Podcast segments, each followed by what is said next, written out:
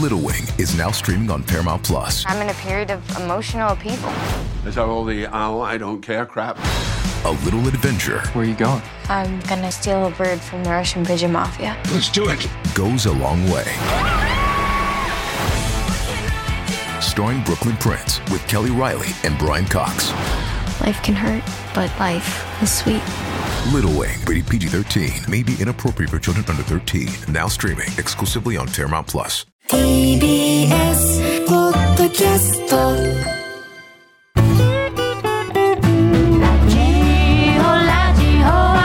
TBS 時刻は10時になりました TBS ラジオパンサー向井のフラットここからはフラットコレクション水曜日はさまざまなお客様がフラット遊びに来てくれるフラット向井くんちです、おはようございます隣の家の三田ひろ子ですよろしくお願いいたしますよろくお願いいたしますさて今日はどなたが来てくれるのでしょうかさあいらっしゃいましたどちら様でしょうかはじめまして、杉谷でございます。よろしくお願いいたしますよろしくお願いいたしますお願いいたしますはいさあ今日のお客様はい元プロ野球選手タレントの杉谷拳士さんですよろしくお願いいたしますよろしくお願いいたします。さあ杉谷さんは、まあ去年はい。まあ、現役を引退されて、まあ、い1年ちょっとって感じそうですね。1年ぐらい経ちましたね、もう。はいどうですかこの1年ちょっとの期間はいやなんかもうみセカンドキャリアと言いますかもう短く感じてまあすっ。という間もう本当に野球の時で、こう、いろいろといろんな方とごお会いする機会があったんですけども、野球を終えた時にもう、さらに倍以上、まだまだわからない方、わからないことばっかだったんですけどもはい、もうそれ以上に出会いがありまして、なんかもうあっという間に過ぎていったなっていうのが印象ですね。なんかもうすごい杉谷さんってもう野球のご活躍はもっとよもちりろんあのムードメーカーとしてあのキツネダンスの時とか もう動画すごいバズって、ねえありがとうございます。あのなんかもう性格的にすごくね皆さんに好かれる、なんかそういうのがにじみ出てましたよねありがたいですもうそれもこれも全部あの栗山監督また北海道ファイターズの皆さんのおかげなんです。は本当いいチームだったんですね、い、もう大好きでした。はい。でもこうテレビ出たりとかそれこそラジオに出演したりっていう機会もねもちろんこうドンと増えると思いますけど、はいどうな慣れてきましたかいやー慣れないです。今日もあ の生だと聞いてもうあの足震えながらここ入ってきたのいやで。いやいや、それはいろんな緊張する場面経験してるじゃない ですか。もちろん野球やってた頃も含め。はい。いやーありますけどねやっぱ未だにこう生放送って怖いですよね。あ、そうですはい。よくあの石橋さんがあの帝京高校の先輩でいらして、あの石橋さんのバラエティ番組ああいうのとかお出になってああいう時は緊張はなさらないんですか先輩もいるしちょっと勝手が違うところだしみたいなああそうですねなんかねやっぱ得意なこと、野球っていう得意なことをやらせていただいてるのであのそこは全く緊張せずに。うんうんそうなんもう好きなようにやらせてもらえっじてゃあます杉谷さんここ大丈夫私はキャッチャーやりましょうかなんでバッターやりましょう か何でもやりますよよかったらねここで野球していこたこだいでて野球できるんだったらもう多分緊張とかないと思います。やっぱ野球ってなるとね。はいでもやっぱおしゃべりでとか何か伝えなきゃいけないと思うと、ちょっとね、やっぱりまだ緊張してる部分もありますよね。いやちょっと杉谷さんのお話いろいろ伺いたいと思うんですが、はいまあ、こうお願いします今日から始まる新コーナーで後ほど博士という役職で、はいえーコーナーを務めていただくところもありますので、はいそちらもお願いしたいんですがまずは杉谷さんのプロフィールご紹介します杉谷健さんは東京都練馬区のご出身現在32歳です、帝京高校から2008年にドラフト6位で北海道日本ハムファイターズに入団通算777試合に出場チームのムードメーカーとしても知られバラエティ番組先ほども出ましたが、リアル野球版でも活躍、そして去年現役を引退されて今年4月株式会社全身コネクトを設立野球振興や地域活性化に取り組んでいらっしゃいますということですが、はいでもその去年の引退会見を引退って言い方じゃないんですよね、はい、引退ってことは使いたくなくて、はいでもこれからあの人生がまだまだ長く始まるのに、そうですねここから始まりだなと思ってあの全身会見ということでやらせていただきました。だから会社のお名前も全そうですね身コネクトというはい、お名前なんです全身って、まあ、全身っていう言葉はもうそもそも栗山監督からいただいた言葉で。そうなんですまあ、あの野球やってる時もいい時も悪い時でもあの栗山さんにあの「剣士前に進んでるか?」ってことすごい投げかけられていて、その言葉がこうやめた時にあ一番こう自分の背中を押していただいた言葉だなと思ってよし会社名に入れようっては思いもありありました。やっぱ前進って言葉は結構じゃあ杉谷さんと大事な言葉、い大事な言葉でした意識してる言葉なんですね、はい栗山監督との人の出会いっていうのもすごく大きかったんですね。大きかったですいろんな意味でうんはいやっぱり WBC でも、ねえこの栗山監督の大きさっていうのはなんかドキュメンタリーとか見てても思いますけどやっぱすごい方ですかすごい方ですね。あの、やっぱこう、選手をもう人を思う力っていうのが、もうこんなにもあるんだなと思って、やっぱ選手をぜ信頼してくれてましたし、それを感じるんです感じねました。よし、やってやろうって気持ちになりましたので、WB WBC の選手を見てても、あの、一緒にプレーしてない他の選手でも栗山監督を胴上げしたいんですってもう皆さん口々におっしゃってたので、うわ、やっぱり同じような気持ちになるんだなと思いながらや、っぱこの人のためだったらもう120杯150杯出そうって思わせるまず魅力がありました。あはるっい。てことですもんね、はあの栗山ノートの中には杉谷さんのことも書いてあるのかな、はい、いやーもうそうですよねもう本当もう全部全勝僕であってほしいんですけどね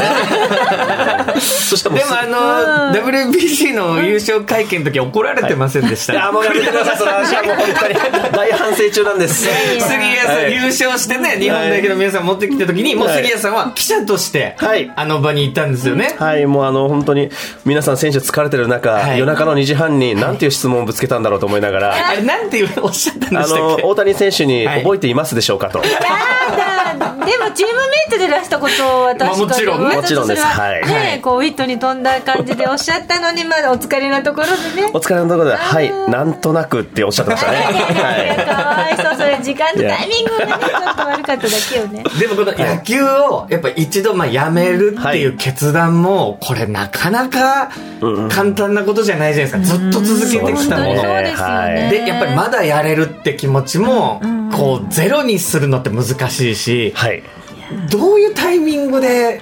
決められたんですそうですね、あのそれでこそあのファイターズが札幌ドーム最終はいと形になって、次、エスコンフィールドに舞台が移るはいってなった時に、あのシーズン中にエスコンフィールド、あのチームとしてあの伺う機会があって、はいあこういうグラウンドなんだって思った時普通、選手って、はいあのよし、ここでやってやるぞだったり、よし、絶対活躍してるやるぞっていう気持ちになるとは思うんですけど、ん何かエスコンフィールド入った時に、あファンの方たちの距離が近いんだなだったり、うん球場が狭くなったら戦い方変わってくるなだったり、自分がプレーしてるイメージじゃなくて何かこ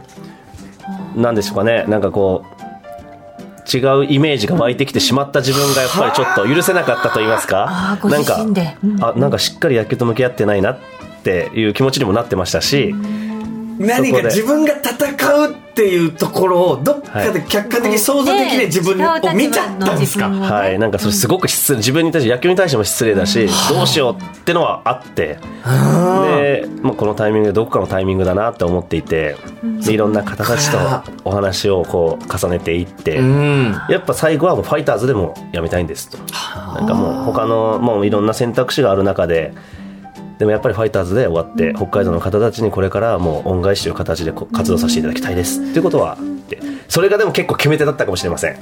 エスコンフィールドに初めて行った時の時の気持ちっていうのは、はい、そこで自分にちょっと気づくというかあこのままじゃはい、ここでみんなと一緒に戦うっていうよりは違う道なのかもしれないっていう、それ栗山監督とかに伝えた時とかって覚えてらっしゃいますもちろんそうあの栗山監督にもあの辞めるにあたっていろんなご相談もさせていただいて、やっぱこう、まあ、やりきったっていうのは正直もう辞めますってことを伝えて、であのもう剣士後悔はないかってもう後悔はないですもうやりきりましたと、次のステップにあの進みたいですってお話をさせてもらった時に栗山さんからやっぱ剣士は剣士らしくもうやっぱ前に進もうってまさに全身前進という言葉もいただきまして、よしってなって、えー栗山監督のお話を終えた時に涙ボロボロ出てきましたけどねよし終わった進むぞってなって一個区切りというか、でもやっぱりこうチームからすると、はい杉谷さんってやっぱムードメーカーで、はいそれもちろんこう成績とかそういうバッティングとか守備とかそういうこともと同じぐらい、はいこうチームの空気を良くするって本当に大事なことだと思うんですけど、はいなんかよく皆さんにあの、ムードメーカーですよねって言われるんですけど、僕一回もムードメーカーだと思ったことなくて、はいただただ野球が大好きだったんですね、うんただその野球が大好きだった気持ちをグラウンドでもう100%表現してただけで、そしたら気づいたら皆さんにこう、ムードメーカーだよねって、すごいよねとか言われるようになって、何がすごいかも全く分かんなかったんですけだからど。これが本当のムードメーカーなんですよ。ムードメーカーでいなきゃいけないってやってる人って、やっぱこう結局無理してスイッチ入れたり、はいそうじゃない日も出てきちゃうわけじゃないですか。そしたらやっぱ波出ちゃうんですけど、結局本当のムードメーカーってやっぱ自分のことムードメーカーって思ってない人なんですよね。それが一番ピュアでわありが、とう本ござ物いまのすムードメーカーなんです。だからじゃあ、もうちっちゃい時からはい変わらずっていう感じなんですか変わらずですね、もう本当あの、人と話をするのも好きでしたし、何かこう、面白いことしてみんな笑ってたら、あよしよしって思いながら、なんかそういう生活をずっと続けてきたので、そのまま野球が好きになって、で、野球場でも全力でプレーをしていた結果がこうなったのかなと思います。でもあのお父様やおじ様はプロのボクシングボクサーでいらして、はいご自身もボクシングをなさった時期があったと伺ってますけどはい。そこからや野球に剣士の剣はやっぱ拳ですもあんね。ーそうだそうですね、あの、はい。あの兄が一つ上にいるんですけど、兄はあの、大谷翔平選手の翔に貴乃花の高で翔輝っていうんですね。ほうほうほう。で僕は剣士っていう名前なんですけど、いいなおそらくボクシングやらせたかったんでしょうね。ですよね、名前に、ね。おそらく。で物心ついた時も小さい時あのジムとかにも行ってで朝とか走りに行ってあこれが日常なんだなっていう生活をしてたんですけどふとですねあの母からやっぱあの父がこう殴らあの殴られるって言い方おかしいんですけどボプクレシンーグの中にねあの試合してる時ちょっとやっぱこう見てられないと心配心配になって、ねお母様はねで大事に産んだ子がまたああいう思いするの嫌だなっていうことを言われた時にあはい。あなるほどと思いながら聞きながらこれ遠回しにやめろって言ってるなって思いながらきっとお父様ですね尊敬されてるけれどもやっぱ母親の正直な気持ちをきっとおっしゃったんでしょうね。そうですなんか減量してる姿も見てたみたいで、それも大変ですもんね。はい、なんかそんな思いしてもらいたくないって言ってじゃあ違うことやりますってなってそこでそうなれるんですね、杉谷さんは。なんかやっぱその思いっていうのがやっぱり、んで父親からボクシングの話は一切聞いたこともなくて、で世界戦もやったってお話も全くしなかったんですけど母からもずっと聞いてきたので、なんかそれとは違うスポーツやりますってことでいろんなスポーツには挑戦させてもらいましたねあいろいろ挑戦なさった中はでい野球がこう秀でていかれたん最です後,、はかい、最後一番は面白いな楽しいなって思ったのが野球だったので野球はいつからですか、始められたの。小学校2年生ぐらいですねから始め初めて。てじゃあもうそっからはもあう。ね提供まで行かれるんだからずやっっぱ野球道ですねい。やもう本当好きでしたね野球、もうとで、やっぱり杉谷さんの高校野球のね、いやっぱ、試合といえば、はい、とんでもない試合を経験し、あれは高校1年生の時の試合ですか。本当あれ2006年1年生の夏ですの夏、はいまあ、記憶に残ってる方もいるんじゃないでしょうかねえ智弁和歌山戦、はい対帝京とそうですねドラマ杉谷さんは帝京で、はい。とんでもないドラマチックなというか乱打戦といラうかンダ戦もう13対12ですからね。でさよさよなならら負け負けてしまはういしかも投手の方もそうなんですよね。やられてましたねあの試合、ねあの試合、は高校だい。とやんなきゃいけなたいだ1球だけ高校野球投げて、球だけ投げた1球だけ投げたんですね。それがデッドボール当たってしまいまして、で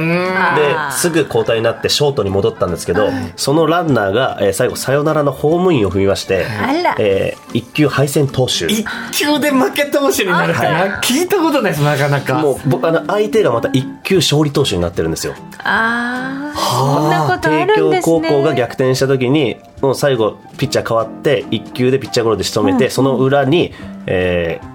5点取られましてあれまず何対何では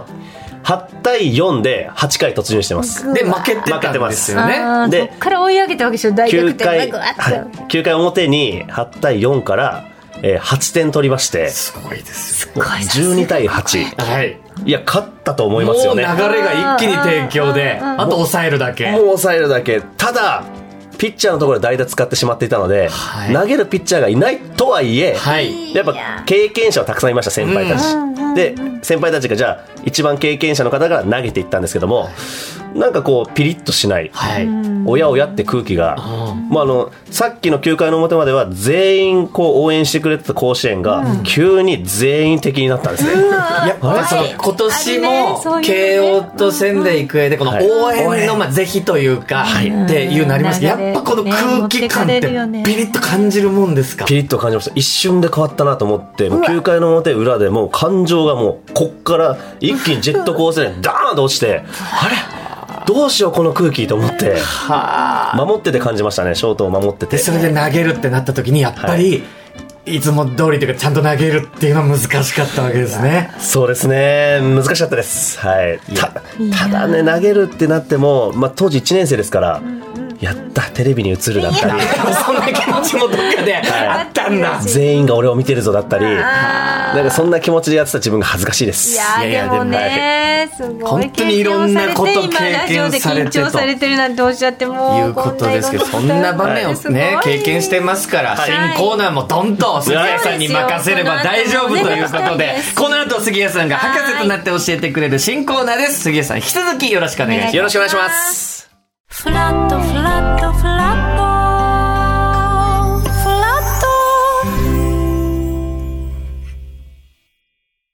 TBS ワシントン支局の樫本照之と涌井文明ですポッドキャスト番組「週刊アメリカ大統領選2024」では大統領選の最新の情勢やニュースを深掘り現場取材のエピソードや舞台裏も紹介しています毎週土曜日午前9時頃から配信です